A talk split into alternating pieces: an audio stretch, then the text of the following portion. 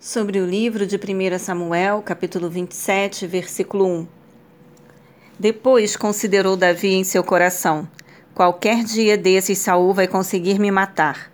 O melhor a fazer é fugir para a terra dos filisteus. Somente assim Saul desistirá de me perseguir em todo o território de Israel e assim estarei livre de suas mãos. Análise. Todo grande líder tem seus dias de depressão. É preciso muito cuidado. Davi deixa de olhar para Yahvé e começa a enfraquecer-se na fé. E, com o receio do poder de Saul, se vê compelido a fugir, buscando um lugar seguro fora das fronteiras de Israel.